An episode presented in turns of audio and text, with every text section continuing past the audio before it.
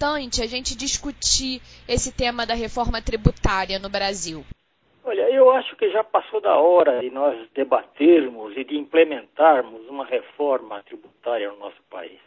O sistema tributário brasileiro hoje criou um ambiente tóxico de negócios por conta da complexidade dele, é, que tributa investimento, que tributa exportação, tudo sempre de forma enviesada através das cumulatividades do seu modelo.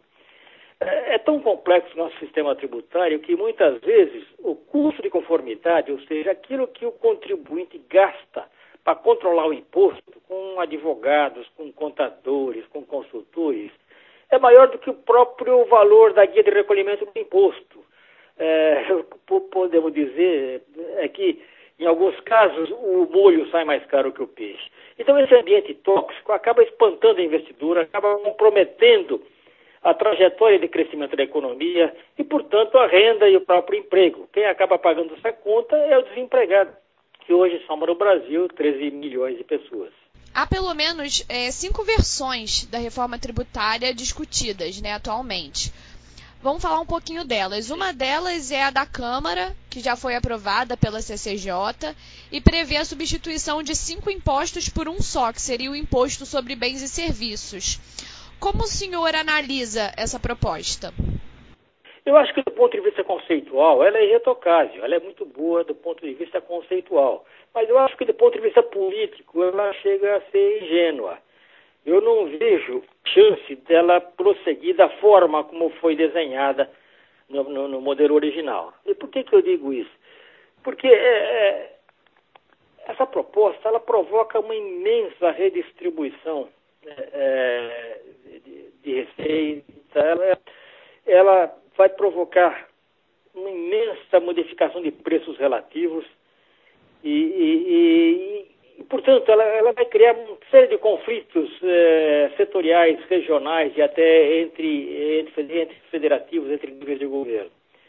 Eh, por exemplo, na medida em que ela eh, institui um imposto por valor agregado, que é bom, é neutro, é, é, ele é transparente, ele é justo, mas na medida que se tributa igualmente todos os bens e serviços do país, ela vai provocar uma imensa redistribuição de carga tributária. Então, o setor de serviços, por exemplo, que hoje é, é, tem uma carga tributária mais civilizada, vai ter a mesma carga tributária de qualquer bem ou serviço, então, de qualquer mercadoria.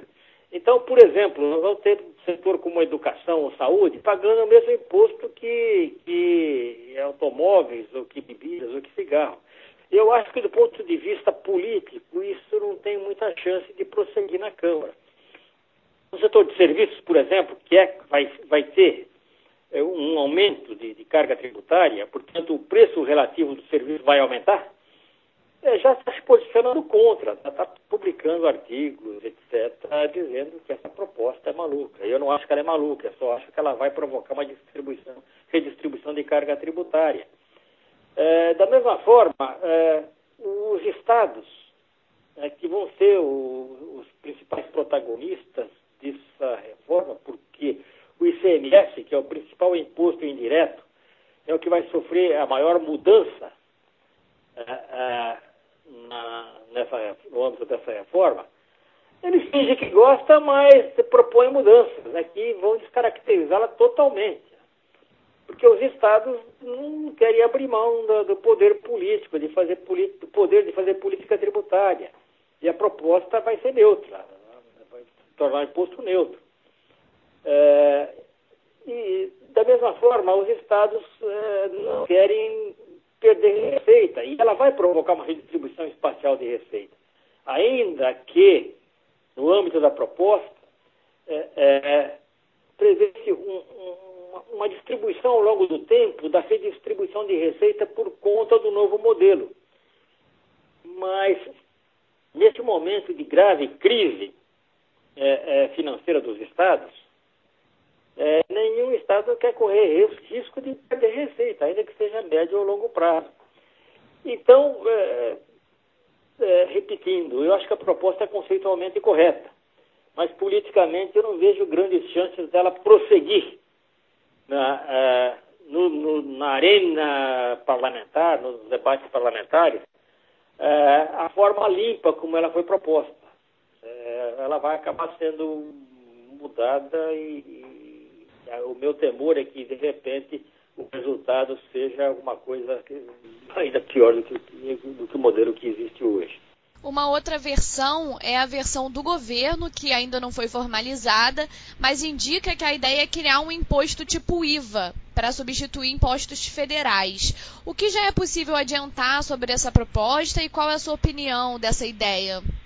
É, existe muito pouca informação sobre a proposta do governo. O que o governo propõe é transformar os seus impostos indiretos, que também são ruins, é, que é o IPI, o PIS, a COFINS, é, num IVA federal. É, o IPI já é um, quase um IVA, ele propõe transformar tudo num IVA. É um passo, é, é um passo já na direção de uma simplificação. Mas é, o problema é que a grande complexidade, o grande caos tributário está na área estadual, que é o ICMS, que é o maior imposto indireto do Brasil e que ele é absolutamente caótico ele é disfuncional, ele provoca guerra fiscal, ele é um inferno para que o contribuinte o administre. E na proposta federal, os estados ficam fora desse modelo. Mas é, é um passo adiante, não, não, nego que é um passo adiante, você criar um, um imposto federal limpo. Aí os estados poderiam ver como é que vão se arrumar com o imposto dele. Porque a verdade é a seguinte, é tão ruim o modelo, o, o imposto estadual, ele vem perdendo substância, vem perdendo participação no PIB ao longo do tempo. É, na reforma tributária de 88, os estados ganharam enorme base na nova no seu imposto. Antes nós tínhamos o ICM, é, que incidia só sobre mercadorias, e, e, mas não incluía é, as bases nobres que estavam na, na, competência federal, que eram os combustíveis, a energia elétrica, a comunicação, os transportes. Na reforma tributária de, de 88, que veio no bojo da nova Constituição, essas bases nobres saíram da, da competência federal e foram incorporadas no ICM, no, no ICM que virou ICMS. Então, o ICMS ganhou um imenso corpo uh, em relação ao que existia antes. E antes da reforma de 88, o ICMS representava 7,5% do PIB. Depois de, de, de 30 anos, a arrecadação do ICMS veio caindo ano a ano e hoje representa os mesmos 7,5% do PIB. Ou seja, os estados é, é, esbanjaram tudo que ganharam na reforma de 88 com maluquices como a guerra fiscal. Então, eu acho que o, os próprios estados hoje têm interesse em dar uma melhorada, deveria ter pelo menos interesse em dar uma melhorada na, na, no seu imposto, seu principal imposto, que é o ICMS. Mas ah, os conflitos regionais são tão sérios que eu não sei se os Estados vão chegar a um acordo e conseguir é, é, um desenho tributário estadual e melhore esse cenário que é absolutamente maluco. A proposta, defendida por alguns setores, que cria um tributo sobre a movimentação financeira, que seria nos moldes da extinta CPMF, para substituir os impostos que estão hoje em vigor, com exceção do imposto de renda, seria também uma solução viável? Eu acho que essa aí é a maior maluquice que existe na, na, no, no atual cenário de debate esse tal de imposto único é um fetiche daqueles que são jejunos em questões tributárias. É um imposto totalmente errado, é uma maluquice total. Imagine você criar um imposto, uma, uma mega CPMS com uma alíquota de 4, 5% sobre cada operação financeira para arrecadar toda a carga tributária que hoje é feita com essas dezenas de tributos aí é, o, o, a conta bancária de cada um ficaria, se tornaria uma moeda maldita. Quem é que ia transacionar no banco se a cada operação ele vai pagar 4, 5, vai perder 4 ou 5% do, do, do, do valor transacionado? É, o que vai acontecer é, é que nós vamos de circulação de dinheiro vivo, de dólar, de criptomoeda. É, e, portanto, é, na minha opinião, o que eles chamam de imposto insonegável é o imposto mais fácil de ser, de, de ser, de ser elidido. Então, você, ao invés de pagar a, a, a, mesada para o seu filho numa transferência bancária, você vai dar dinheiro vivo para ele. Ele vai comprar tudo com dinheiro vivo e o outro também não vai depositar. Nós vamos ter uma desintermediação financeira maluca. E, e, e portanto, é o imposto mais fácil de ser sonegado. É, o argumento que, que dessa proposta defendem, que é o imposto indolor, uma outra maluquice. Uma das qualidades que eu acho que, que é fundamental num sistema tributário bom é a transparência. O cidadão deve saber o quanto ele paga de imposto, o quanto custa o setor público para ele, que sai do bolso dele. Então a transparência na arrecadação tributária é uma qualidade que é fundamental no modelo tributário decente.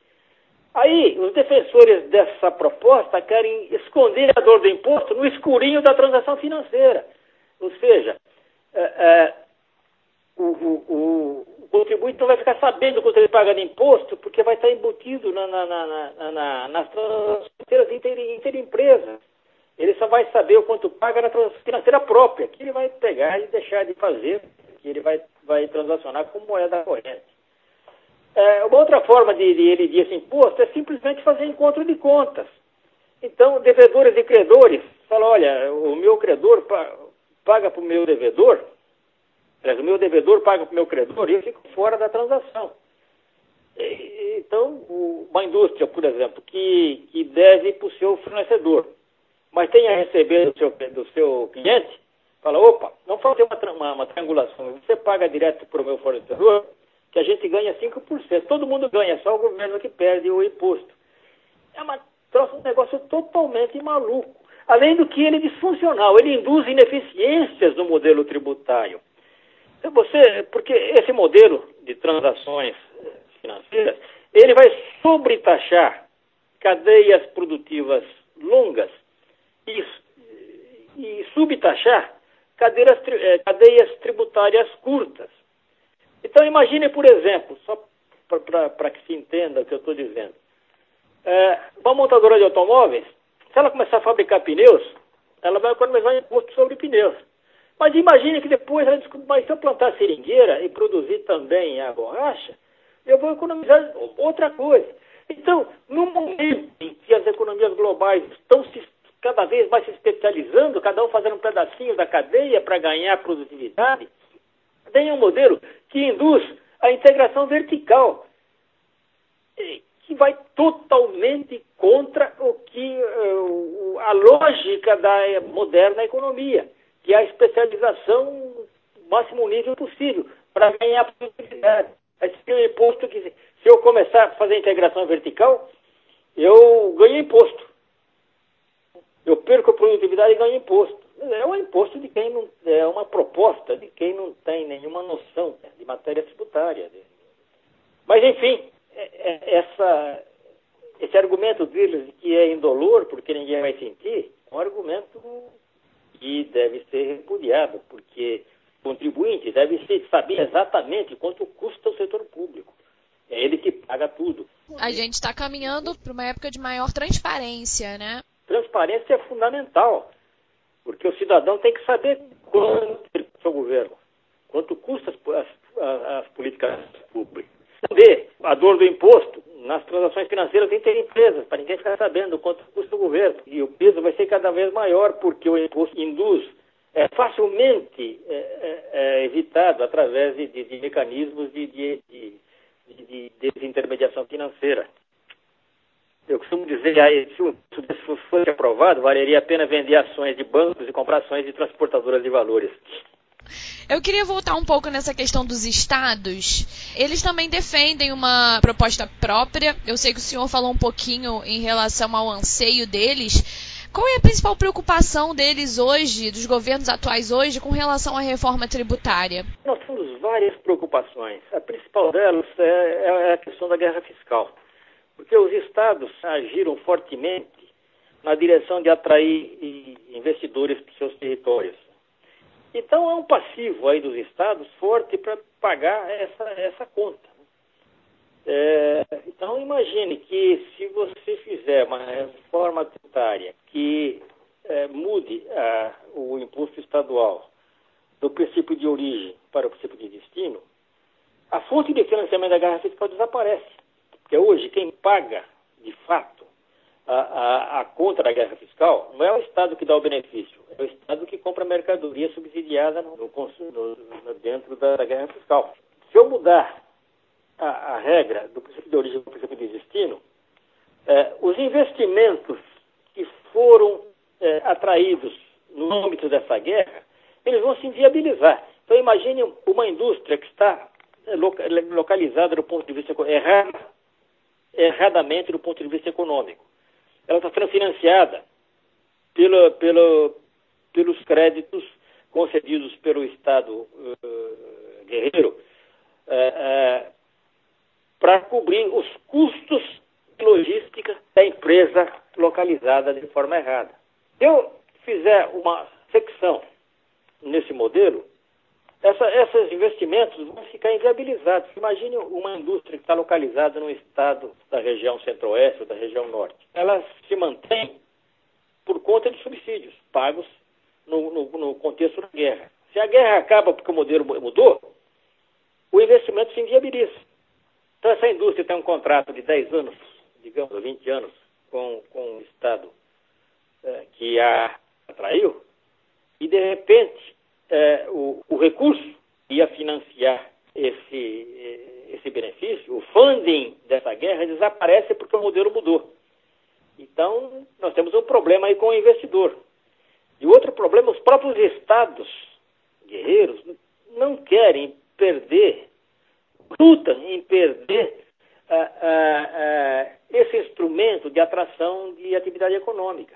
E, e é sabido que esse, esse instrumento, que essa guerra fiscal, ela induz ineficiência, ela induz queda de produtividade. Quando você localiza uma fábrica erradamente, você tem custos sociais aí que são pagos para a sociedade.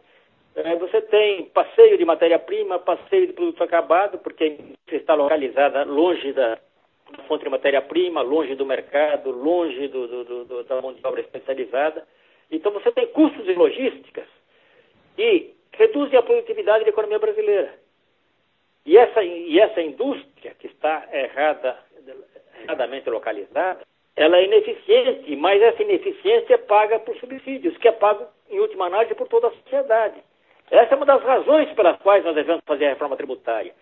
Mas é, isso acaba reduzindo o poder político, eu posso até dizer, dos estados que promovem a guerra fiscal. Diante então de todas essas propostas, essas questões que a gente está discutindo, qual é então, na sua opinião, o caminho mais viável para a gente começar a resolver essa questão tributária no Brasil?